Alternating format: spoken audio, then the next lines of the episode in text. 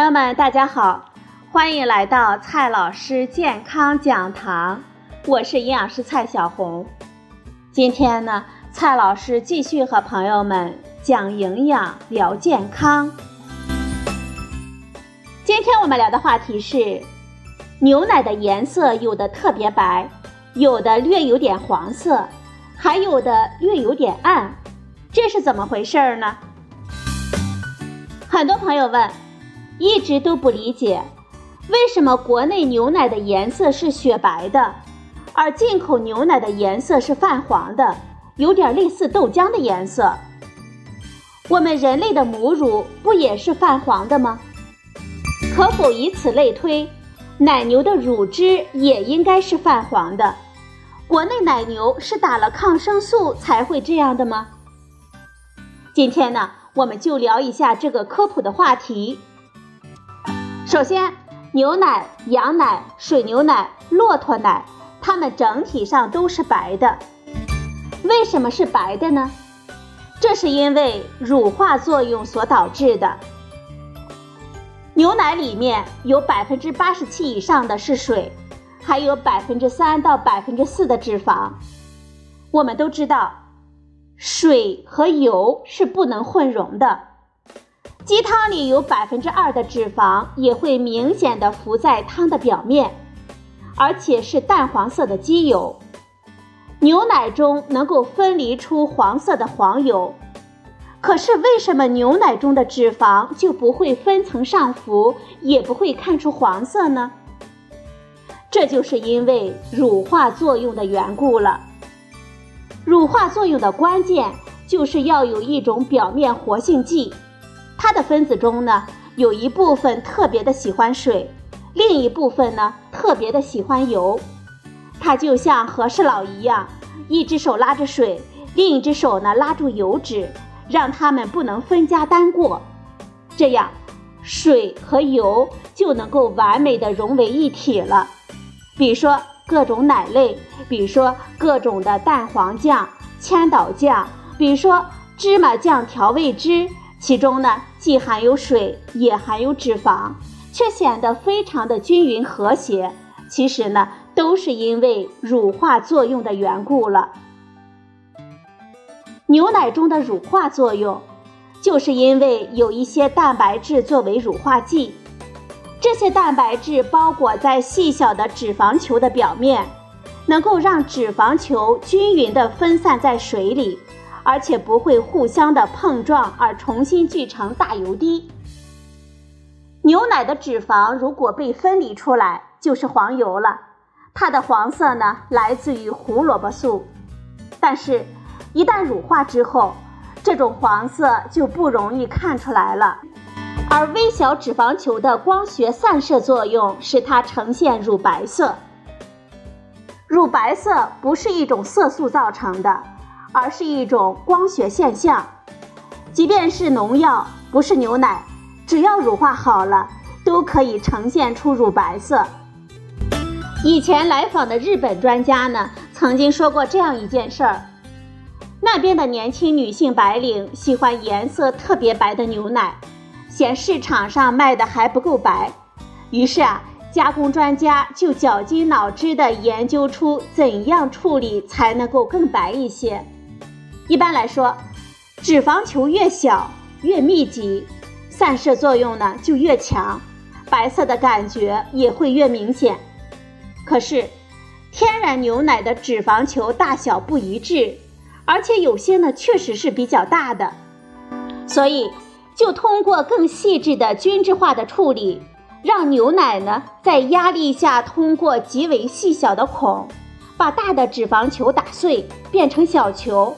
乳化的更细致了，牛奶的颜色呢就会变得更白了。当然，牛奶的颜色其实和季节、饲料都是有关系的。牛吃的类胡萝卜素比较多，比如说饲料中给予很多的胡萝卜和绿叶菜，牛奶的黄色呢就会明显一些。在牧场啃草的牛就会更明显了，因为夏天吃青草比较多。所以牛奶在夏季的时候颜色会略黄一些，冬季呢颜色就会淡一些。在经过均质化的处理之后，随着存放时间的延长，细小的脂肪球有可能会慢慢的聚集，又会变大，白色呢就没那么清爽了。不过，这并不是进口灭菌牛奶颜色不白的主要原因。为了漂洋过海长途的运输，就需要很长的保质期。市售的巴氏奶的保质期呢，只有几天到十几天，不可能合乎长途运输的要求，所以。进口牛奶通常是方盒包装的灭菌奶，灭菌奶呢都是长货架期产品，国内产品的保质期是在六到八个月，进口产品的保质期呢通常是十二个月。延长保质期的方法并不是添加防腐剂，而是大力度的高温灭菌处理。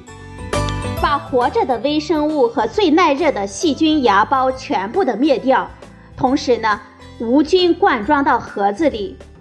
既然里面的菌和芽孢都死光光了，外面的菌也进不来，自然呢就能够在室温下放一年而不坏了。然而，经过一百二十摄氏度以上，甚至是高达一百四十摄氏度以上的高温灭菌处理之后。牛奶中的乳糖和蛋白质就会发生美拉德反应了，让牛奶呢微微的发生褐变。虽然褐变呢不那么明显，但是用色差计测定一下还是会发现的。灭菌处理让牛奶的白度下降了，所以那些能够在室温下存放十二个月之久的进口灭菌牛奶。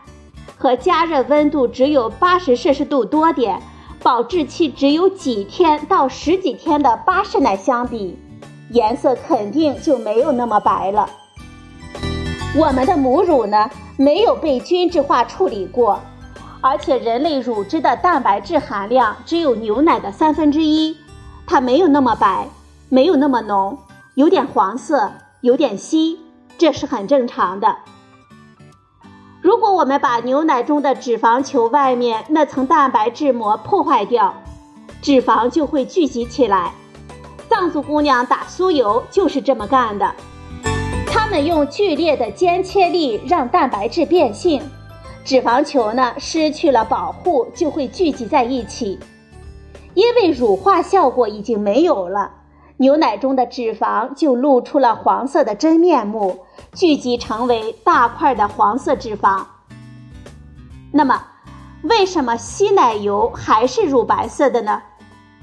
这是因为它是用低速离心方式分离出来的，乳化层没有破坏，脂肪球表面的蛋白质还保留着。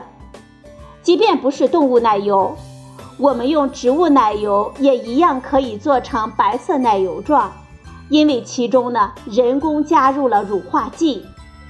总之，牛奶的颜色白不白这件事儿啊，和给奶牛打不打抗生素没有什么关系，它也不能作为挑选奶牛的产品的标准之一。